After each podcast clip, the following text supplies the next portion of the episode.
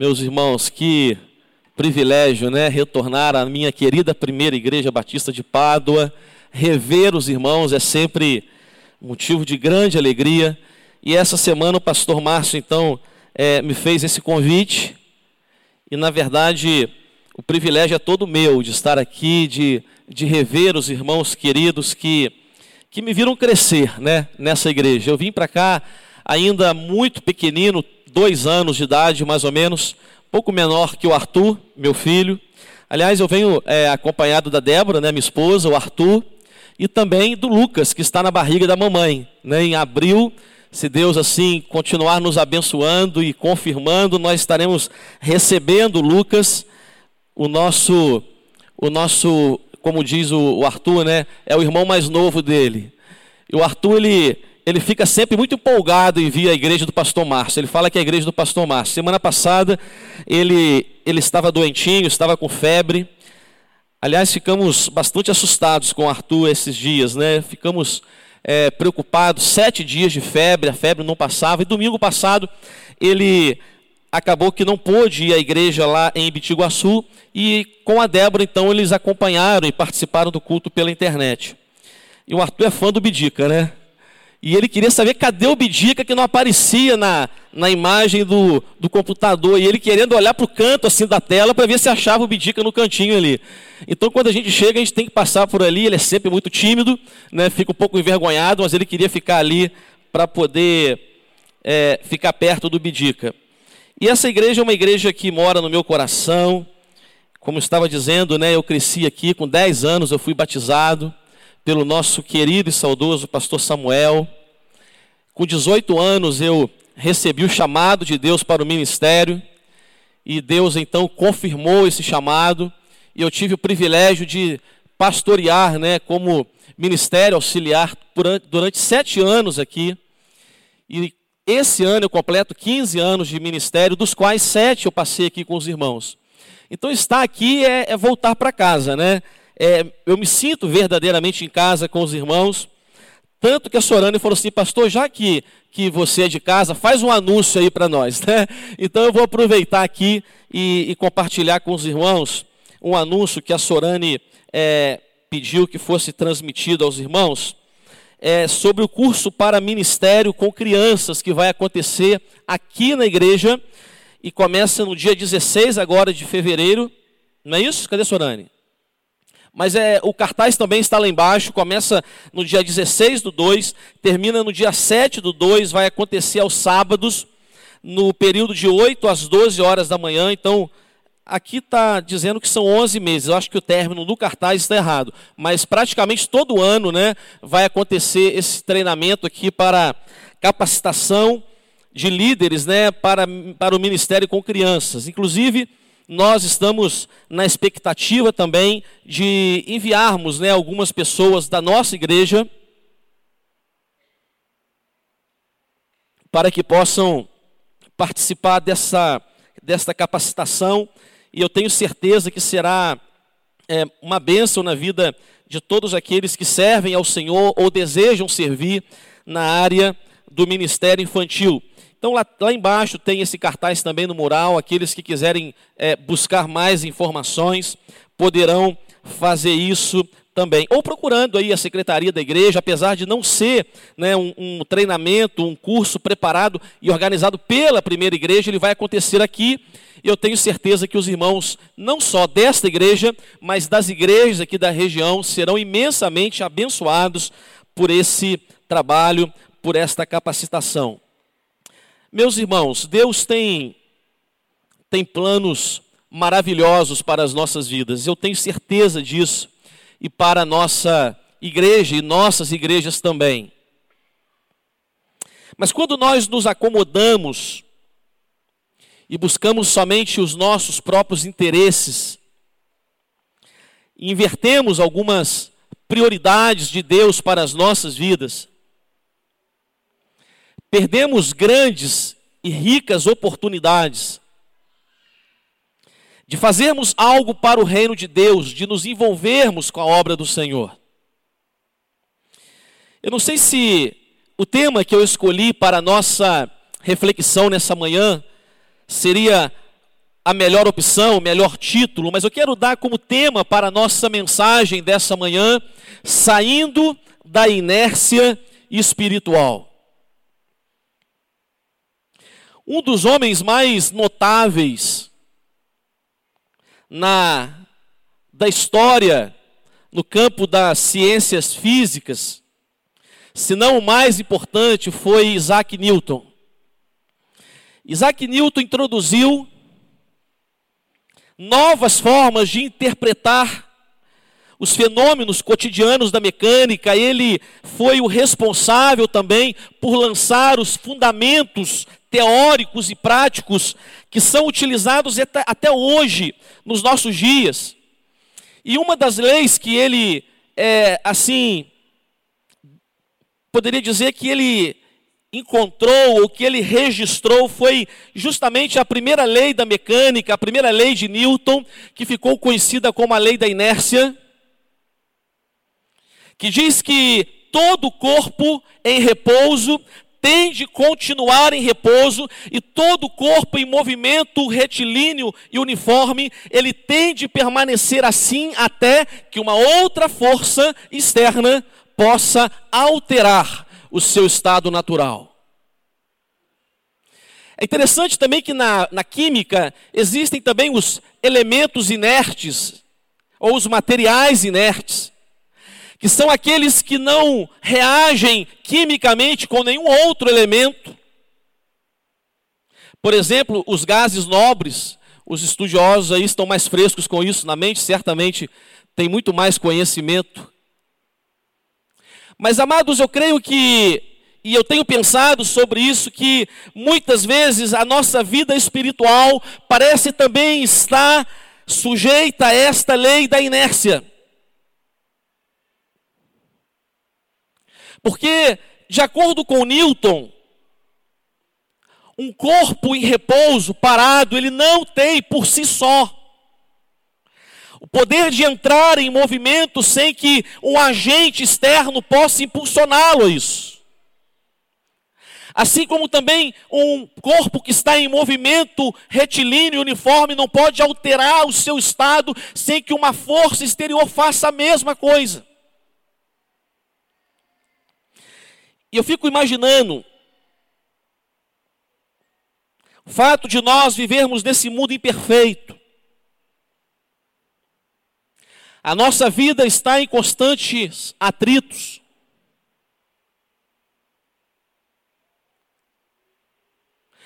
Parece que quando nós aceitamos Jesus como Salvador,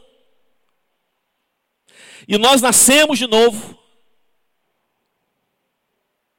Recebemos da parte de Deus o impulso movido pelo Espírito Santo e nós somos direcionados para a vontade de Deus, nós somos direcionados para agirmos conforme o desejo de Deus, o querer de Deus, andamos os seus caminhos. E aquela empolgação inicial parece que nunca vai acabar. Espiritualmente falando, parece que nós manteremos aquele movimento retilíneo, uniforme até a volta de Jesus, mas não é assim. Não é assim porque nesse mundo imperfeito nós estamos constantemente sujeitos a forças contrárias que agem contra o mover de Deus em nós.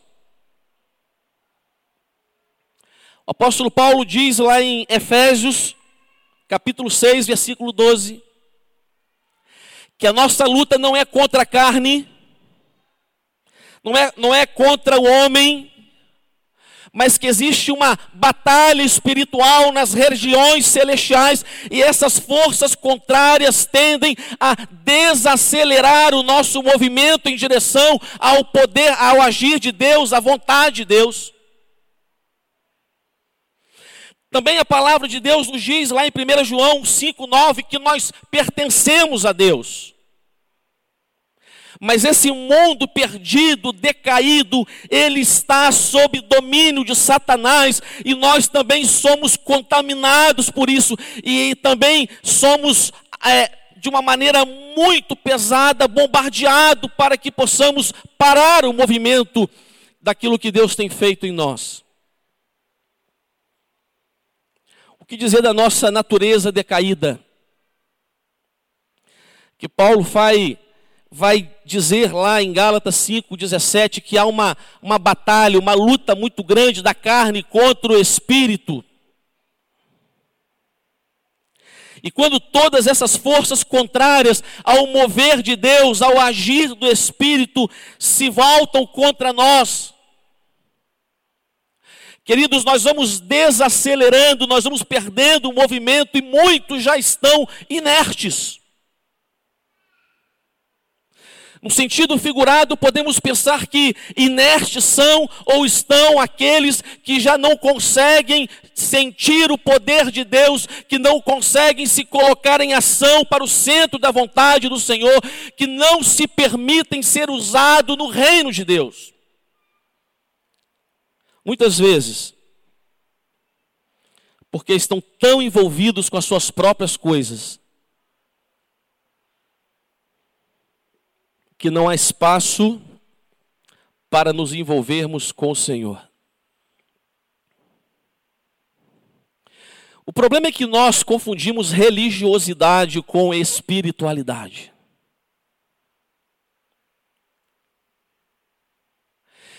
E nos encontramos, às vezes, em movimentos religiosos, frequentamos o culto.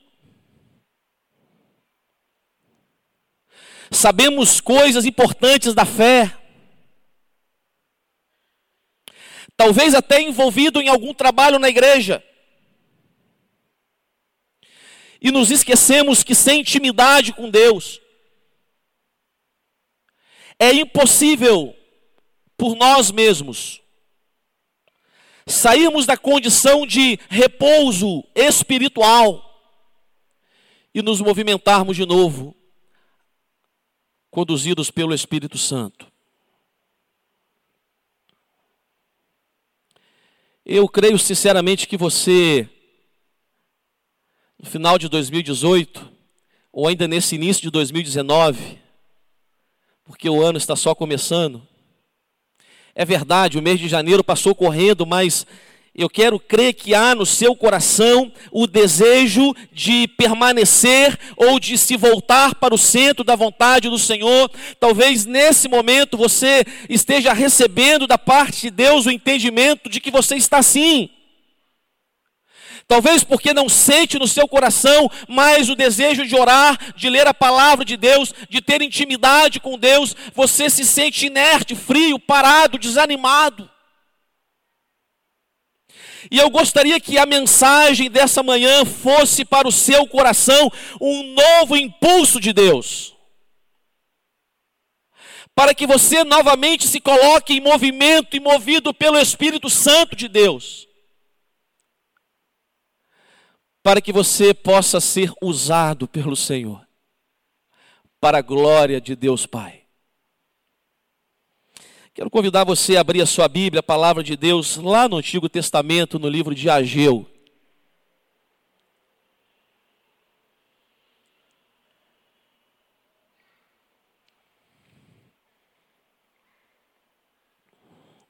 Capítulo 1. Mesmo assentados como estão, gostaria que todos pudessem acompanhar a leitura desse texto.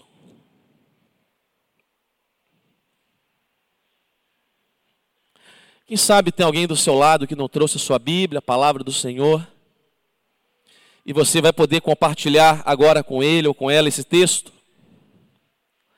Eu quero também, em nome da igreja, dar boas-vindas, né, agradecer a presença de todos que estão nos visitando hoje, você que, que sentiu no coração o desejo de estar aqui nesta igreja para cultuar ao Senhor, quem sabe você também não vai se submeter ao ao poder de Deus aqui e deixar Deus te mover.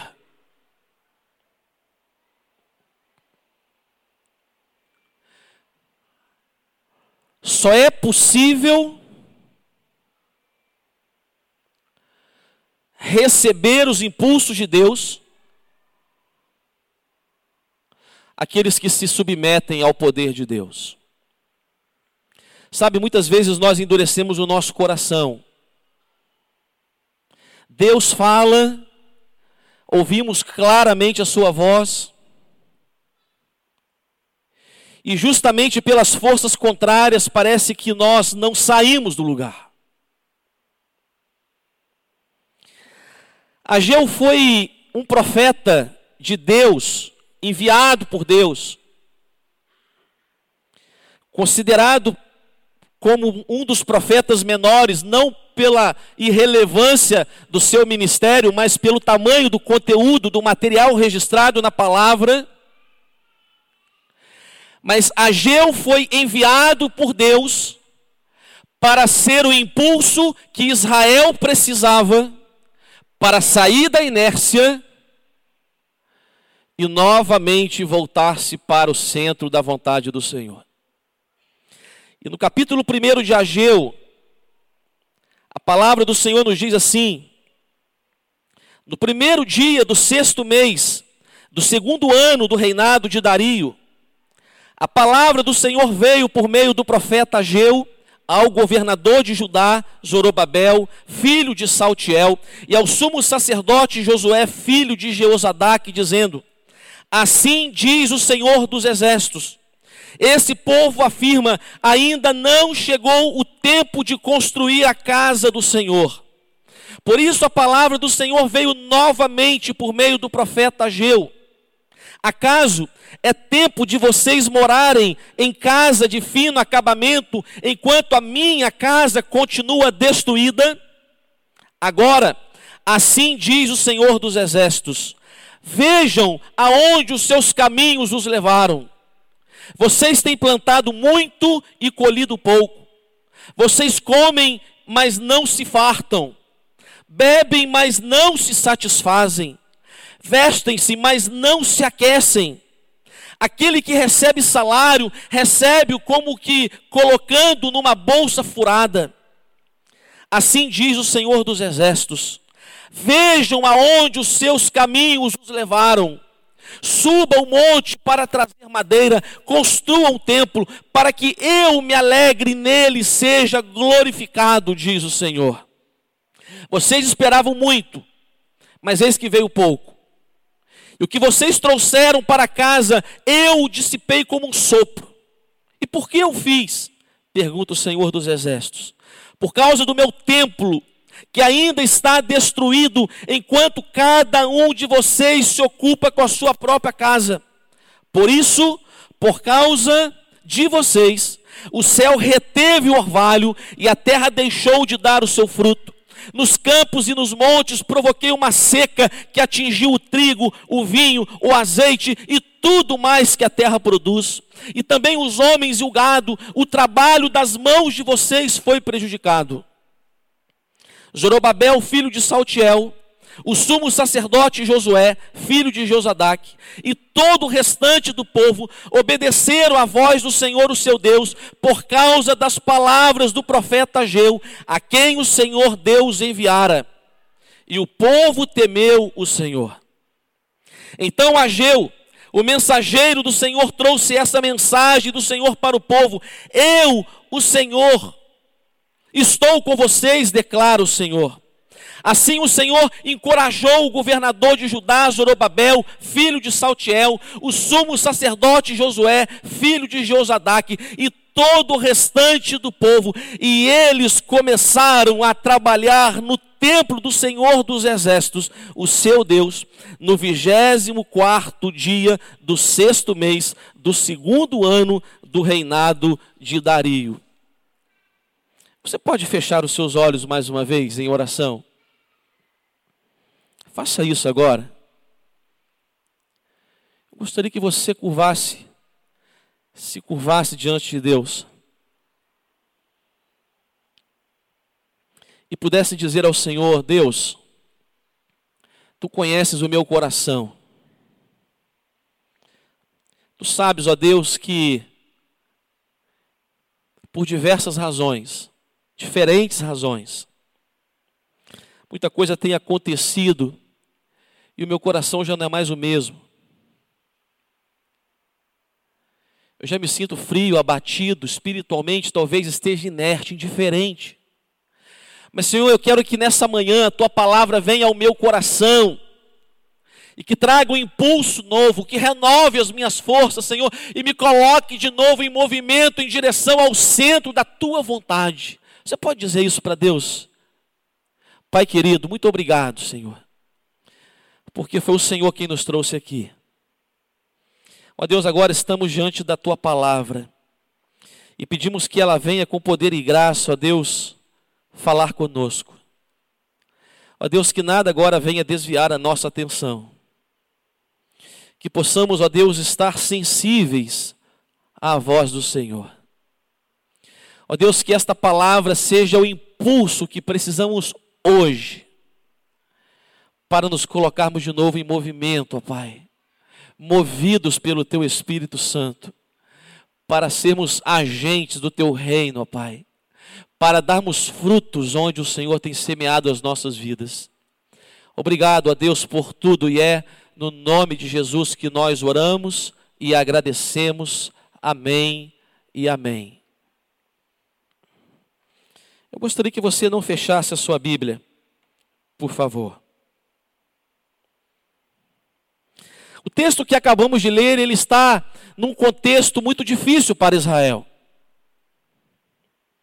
Se você depois quiser ler, no segundo livro de Crônicas, no capítulo 36, Apenas o finalzinho do capítulo 36, ali nós encontramos um resumo daquilo que estava acontecendo, ou aquilo que havia acontecido 16 anos antes dessas palavras de Ageu.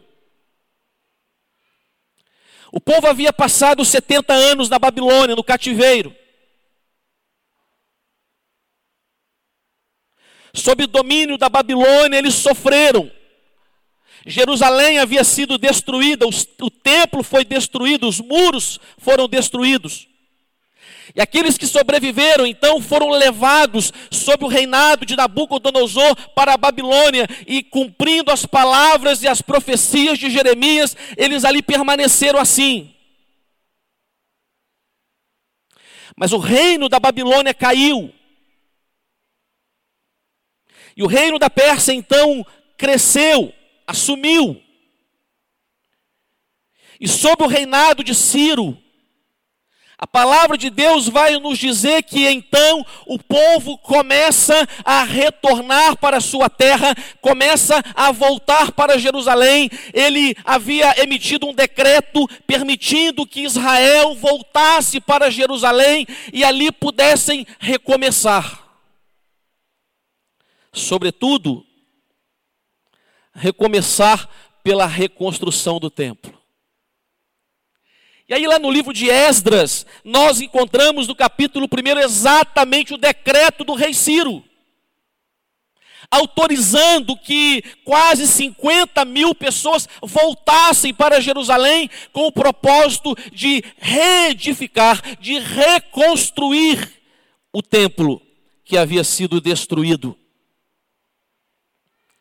E lá no capítulo 2 de Esdras, a palavra diz que quando eles chegaram, eles chegaram motivados, empolgados, impulsionados pelo poder de Deus, ali então começaram a obra, lançaram os fundamentos do templo, trouxeram as suas ofertas, empolgados eles começaram a reconstrução. E lá no capítulo 3 de Esdras, e no capítulo 4, a Bíblia vai nos dizer que eles começaram a sofrer imposições, forças contrárias. Forças que vinham dos povos que estavam ali ao redor, mas que não conheciam a Deus, não adoravam a Deus, e eles conseguiram contaminar internamente, e também forças internas impediram que eles avançassem. E o templo do Senhor continuava em ruínas. O decreto do rei Ciro não havia feito nenhuma diferença para que o propósito de Deus fosse levado adiante e eles foram tocando as suas vidas. Cada um foi tocando a sua vida, construindo as suas casas,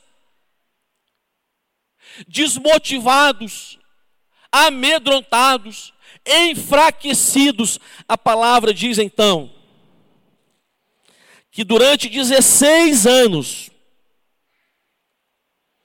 eles permaneceram assim.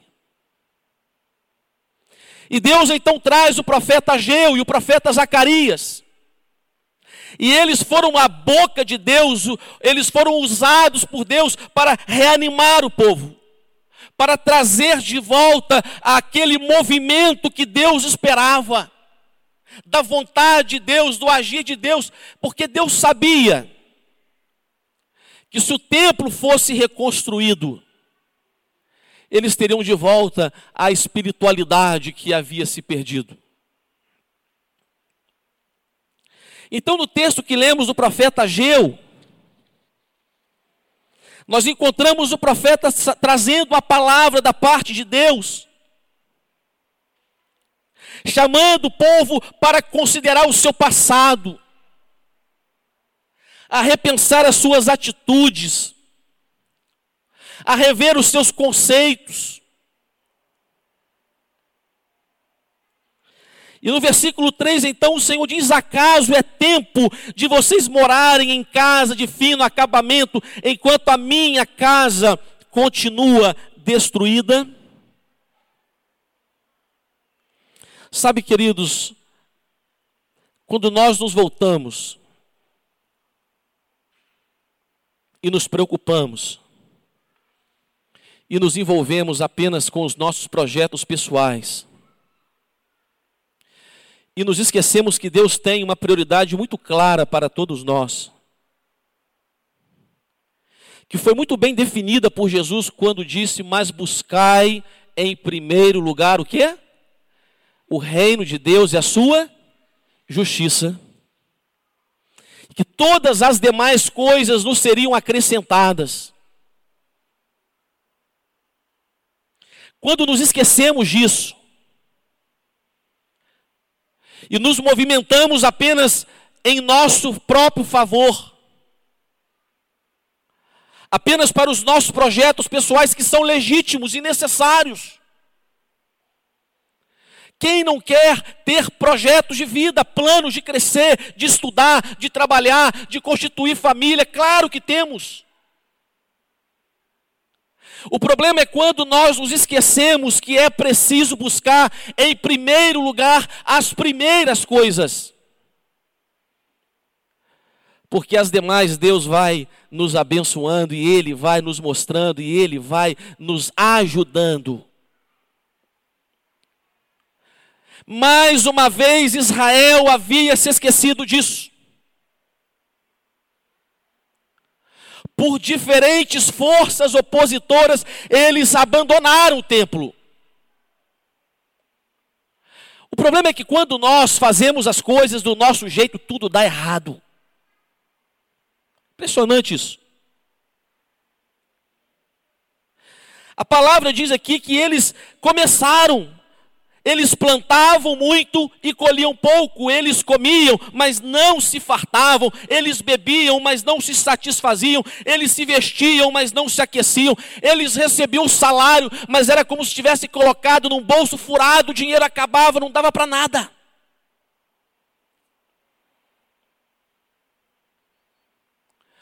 Queridos, quando nós não estamos no centro da vontade de Deus, as coisas tendem a ir de mal a pior. É fato isso. Basta ver quando nós deixamos de dizimar a Deus, achando que aquela porção que não nos pertence vai fazer falta para organizarmos a nossa vida financeira e a gente continua no mesmo buraco. Basta ver quando nós imaginamos que não temos tempo para a oração, para a leitura da Bíblia, imaginamos que teremos tempo assim para as demais outras coisas, e o dia chega ao fim, e a sensação que temos é de que o nosso relógio tem menos tempo que o dos outros. E era o que estava acontecendo com Israel. 16 anos haviam retornado da Babilônia, estavam em Jerusalém, haviam edificado as suas próprias casas, casas de fino acabamento, mas o templo permanecia em ruínas. Mas é interessante que lá em Esdra diz que quando eles ali chegaram, eles choravam. Alguns choravam de alegria porque poderiam reconstituir o templo, outros choravam de tristeza porque o templo estava destruído, e era um choro tão alto que de longe se ouvia. Porque quando eles ali chegaram, eles chegaram movidos pela mão de Deus. Sabe aquela paixão e aquela alegria do novo convertido? É assim nós nos empolgamos e queremos fazer tudo, participar de tudo, mas de repente as oposições, as forças contrárias vão desacelerando a nossa caminhada espiritual, e quando percebemos, nós já não estamos mais no movimento planejado, desejado e impulsionado por Deus lá atrás, e muitos já perderam a alegria e o prazer de estar no centro da vontade do Senhor. E Ageu então vem como voz de Deus, como essa força impulsionadora para tirar Israel da inércia e colocá-los novamente em movimento, e diz: Olha, considerem o vosso passado, olhem para trás, vejam como vocês fizeram até aqui.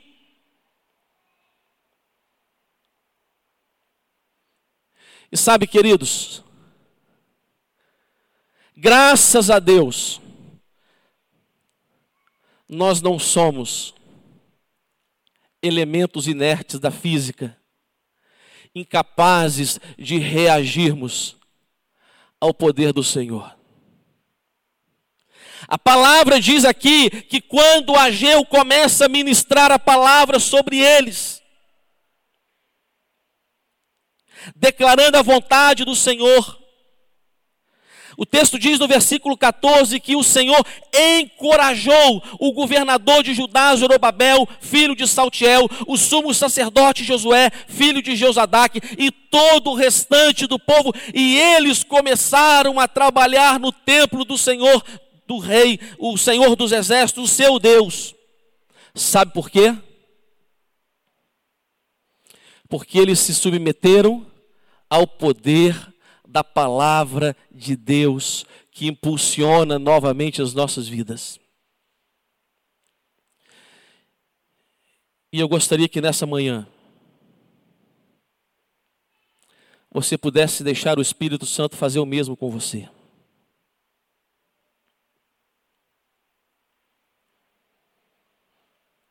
Só você e Deus sabem em que condição está a sua vida espiritual.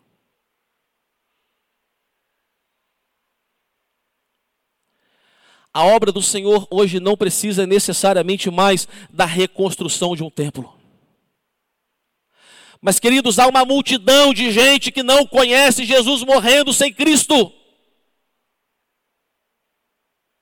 A palavra de Deus diz que os campos estão brancos para a colheita, mas poucos são os trabalhadores, os ceifadores, aqueles que estarão ministrando vida sobre aqueles que estão mortos. Tem gente aqui que já foi bênção na mão de Deus no passado, trabalhando em algum ministério, servindo o reino, edificando vidas, edificando vidas, mas ficou paralisado estão estáticos, imóveis. A vida está passando, estão estudando, estão trabalhando, estão constituindo família, mas o ministério ficou lá atrás. E é preciso deixar Deus incendiar de novo o seu coração, para que você receba o impulso de Deus e você se coloque de novo em movimento, em direção ao centro da vontade do Senhor. Amados, isso não é possível sem intimidade com Deus. Isso não é possível apenas com um gesto público, uma manifestação de levantar a mão, de vir à frente, mas só é possível se buscarmos em oração, na leitura da palavra, uma vida de intimidade com Deus, porque é assim que o Espírito Santo vai movendo o nosso coração. E eu gostaria que essa mensagem fosse para você hoje esse impulso de Deus para você sair da indiferença, da inércia, da imobilidade espiritual e se coloque de novo no movimento guiado e produzido pelo Espírito Santo na sua vida. Você pode curvar a sua cabeça em oração? Eu gostaria que o pessoal do louvor viesse aqui à frente, por gentileza, os músicos.